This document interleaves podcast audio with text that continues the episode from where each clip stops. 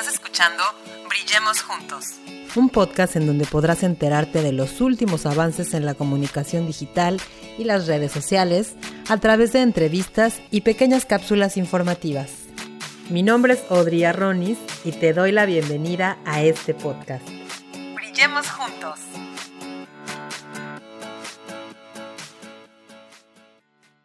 Hola, ¿cómo están? Bienvenidos una vez más a este nuevo episodio de Brillemos Juntos. Yo soy Audrey Arronis y estamos retomando nuevamente el tema de los 12 arquetipos de personalidad de marca de Carl Gustav Jung. Hoy vamos a terminar, hoy vamos a terminar describiendo cada una de estas personalidades, arquetipos de personalidad y les cuento que para cerrar el tema vamos a tener a la psicóloga Catalina Martínez quien nos va a profundizar un poquito acerca de este tema para que nos quede totalmente claro, para que podamos definir una personalidad adecuada a nuestra marca y reiterarles que no necesariamente tu marca debe ser como el amante o como el sabio o como tal, sino que puede ser una mezcla de varias. Entonces, el día de hoy les voy a hablar ya de las últimas, que son el amante, el bufón, el cuidador, el creador, el gobernante, y eh, un bonus que es el villano. Ah, le hice como la lotería, ¿verdad? El bufón, no sé qué. Bueno, pues vamos a comenzar. Vamos a comenzar el día de hoy con el amante. El amante son esas marcas que, que, son muy pasionales, ya saben, bueno, el nombre lo dice todo, ¿no? Amantes, pasionales, seductoras, sensuales, nos transmiten entusiasmo, deseo de, de complacer, es decir, impulsan a vivir la vida con pasión y con mucho entusiasmo. Su objetivo es ayudar a las personas a sentirse bien consigo mismas, a sentirse deseadas. No necesariamente es una connotación sexual. Recuerden que lo sensual no siempre es sexual, ¿eh? Entonces, bueno, su objetivo es ayudar a las personas a sentirse deseadas, a sentirse pues bien conmigo mismas. ¿Ok? Su mayor temor es la soledad y no despertar atracción. El mensaje principal que desean transmitir es tú lo vales. Descripción, transmiten pasión, sensualidad, romanticismo, elegancia, sensualidad, sensibilidad, idealismo. Dentro de sus estrategias nos comunican emociones relacionadas con el amor, con la autoestima, con el deseo y bueno, sí, es verdad, hacen mucho hincapié en el atractivo físico. Los, colores que predominan aquí son negro, rojo, fuchsia o un rosa encendido, un rosa mexicano también. Como ejemplos les puedo dar a... A ver, ¿cuáles se les ocurrió? Piénsenle en algunas y a ver si le atinamos. Bueno, una de ellas es Martini, L'Oreal, pues hasta el hasta eslogan lo dice, porque tú lo vales. Tenemos también a las paletas Magnum, ¿no? Que nos transmiten esta, esta sensación. El siguiente arquetipo de personalidad es uno muy recurrente, que es el bufón. El bufón, este arquetipo está pues encarnado por marcas frescas, cómicas, que muestran una actitud de diversión y despreocupadas. Su objetivo es hacer, hacer reír, divertir, pasar un buen rato. Por consiguiente, su mayor temor es ser aburridas, no quieren ser aburridas. Su mensaje solo se ve una vez, así es que disfruta al máximo este momento. Nos transmiten humor, nos transmiten optimismo, alegría, irreverencia, descaro, diversión y mucha creatividad. Dentro de sus estrategias, en cuanto a la comunicación, pues obviamente son divertidas, tienen un tono irreverente en algunas ocasiones, apelan a la espontaneidad y a ver siempre el lado amable y positivo de las cosas. Esto no quiere decir que una marca que utilice como arquetipo el bufón tenga que ser poco seria. Puedes transmitir realmente seriedad, bueno, no seriedad, sino más bien confiabilidad y a la vez ser divertido, ¿eh? Entonces, este, no hay que confundir esa parte. Los colores que predominan son el azul intenso, el naranja, el amarillo, el rojo. Y algunos ejemplos de estas marcas tenemos a Fanta, tenemos a Oreo. ¿Cuál se les ocurre a ustedes? Bueno, el siguiente es el cuidador. Estas marcas de, pertenecientes al arquetipo del cuidador, pues son marcas con que, ofrecen como mucha protección, que quieren como que cuidar, ¿no? A su audiencia, quieren cuidar a su audiencia y por lo tanto son protectoras, son paternales. Su objetivo es ayudar y es proteger a los demás. Su mayor temor pues es el peligro, algo que te pueda poner en riesgo. Su mensaje es cuidar y proteger a los demás y sobre todo protege a los que más quieres. También vemos muy recurrente este arquetipo, ¿no? Constantemente comunican su voluntad de proteger y de ayudar a los demás en sus estrategias, en sus estrategias de comunicación. Y lo que nos transmiten es empatía, nos inspiran tranquilidad, seguridad, confianza. Por lo tanto, los colores predominantes son el azul, los tonos de gris, el rojo eh, principalmente, ¿no?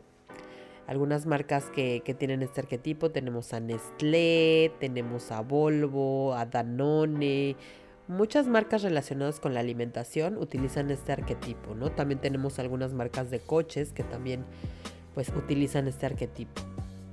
El número 11, que la verdad es uno de mis favoritos, es el creador. Estas marcas innovadoras que siempre van adelante y que son todas aquellas que nos dan a nosotros los usuarios la posibilidad de desarrollar de nuestra propia creatividad, de sentirnos creativos a partir de sus productos. Son aquellas marcas que ofrecen productos, diseños o diseños que son personalizables, que tienen una variedad de, de opciones adaptables a cada público. Su objetivo es materializar esas ideas creativas en hechos y en objetos tangibles y que permanezcan a lo largo del tiempo. El mayor temor de estas marcas es ser mediocres. Un, eh, mensaje que en su mayoría de estas marcas quieren transmitir es, si lo puedes imaginar, lo puedes crear. Y como les decía, son marcas que proyectan imaginación, que siempre están anticipadas a los cambios, espíritu de superación, vocación, originalidad, creatividad, perfeccionismo. Dentro de sus estrategias eh, intentan inspirarnos, ayudarnos a sacar lo mejor de nosotros mismos para convertirlo en, realidad, materializar nuestras ideas. Las marcas que, que, eligen este tipo de arquetipo comunican imaginación, creatividad y sobre todo promueven la libertad de expresión. Aquí sus colores predominantes son más neutros, como el gris, el blanco, el negro y el rojo. También puede haber una combinación de colores vivos. ¿no? Ejemplos de marcas, que aquí tenemos eh, precisamente esta, este contraste del color, pues por ejemplo Apple y Lego, que sus mercados son muy diferentes, pero dentro de, de las emociones que desean transmitir son muy similares, ¿ok? Entonces este fue el creador. El arquetipo número 12, el gobernante. Son aquellas, aquellas marcas que representan pues lo top, lo premium, ¿no? que son dirigidas para estatus socioeconómicos altos o que desean pues eh, transmitir mucho éxito. Precisamente ese es su objetivo, ¿no? Crear una comunidad exclusiva, con esa palabrita exclusividad, que se una por el éxito profesional, por el prestigio, por tener una posición social privilegiada. por lo tanto, su mayor temor es perder su posición de liderazgo y poder dentro de su mensaje, precisamente eso es lo que desean transmitir, ¿no? Que el poder no lo es todo, sino que es lo más importante. Proyectan responsabilidad, liderazgo, poder, éxito, prestigio, exclusividad, prosperidad, obviamente dinero, que son estas emociones totalmente relacionadas con la pertenencia a una clase privilegiada y de acceso limitado. Por lo tanto, sus colores predominantes son el gris, el negro, el azul marino, el dorado, el rojo oscuro, el verde oscuro, principalmente. Tenemos marcas como Mercedes-Benz, tenemos Rolex, Bentley, pues obviamente todas las, todas las marcas que son bastante caras y de difícil acceso, pues se encuentran en esta categoría. Y de pilón el 13, el 13, el villano. Se trata de un arquetipo que realmente no es de Carl Jung, más bien este lo propuso una persona de apellido Bransai a raíz de una campaña que fue totalmente disruptiva y que sorprendió a todo el mundo, que se llamó Good to be Bad que realmente representa un nuevo perfil actitudinal con, el que la marca, con el que esta marca Jaguar, que es una marca británica, propone una nueva forma de conexión con el público y nos construye una nueva percepción y posicionamiento competitivo que es realmente totalmente diferente a la de sus competidores directos que son Mercedes-Benz y Lexus. Eh, en, esta, en este tipo de arquetipo se, se propone una actitud del típico villano inglés que tiene estilo, que tiene elegancia, inteligencia, liderazgo, autoridad, poder y que al fin de cuentas es un ser humano, ¿no? La verdad es que los villanos siempre tienen éxito, entonces eh, pues también, también este arquetipo se puede emplear si obviamente eh, tiene que ver con lo que tú quieres proyectar con tu marca pero pues esto ya es, ya es un pilón, ¿no? Es muy importante hacer esta reflexión, ya que, ya que escuchamos todos los arquetipos, es muy importante hacer esta reflexión porque a partir del arquetipo de personalidad de nuestra marca, vamos a ver que nos va a resultar mucho más fácil para planificar nuestra comunicación, nuestro contenido, nuestras campañas. Y lo que es más importante, nos va a ayudar a, a, mantener esa coherencia en todo lo que nuestra marca, en todas las acciones de comunicación que nuestra marca haga.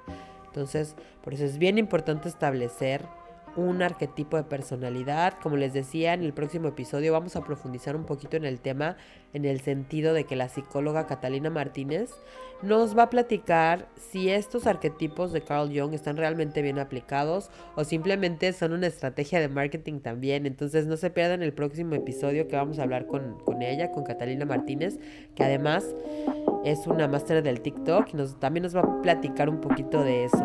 Y para continuar con esta serie, vamos a hablar de la teoría del color después de platicar con Catalina Martínez. Así es que permanezcan conectados en este podcast. Yo me despido, soy Audrey Arronis y nos escuchamos en la próxima emisión de este podcast. Que estén muy bien. Muchas gracias por escucharnos. Recuerda que tenemos un episodio nuevo todos los martes y los jueves. Síguenos en nuestras redes sociales, Audrey's Media y Audrey's Media Podcast. Hasta la próxima.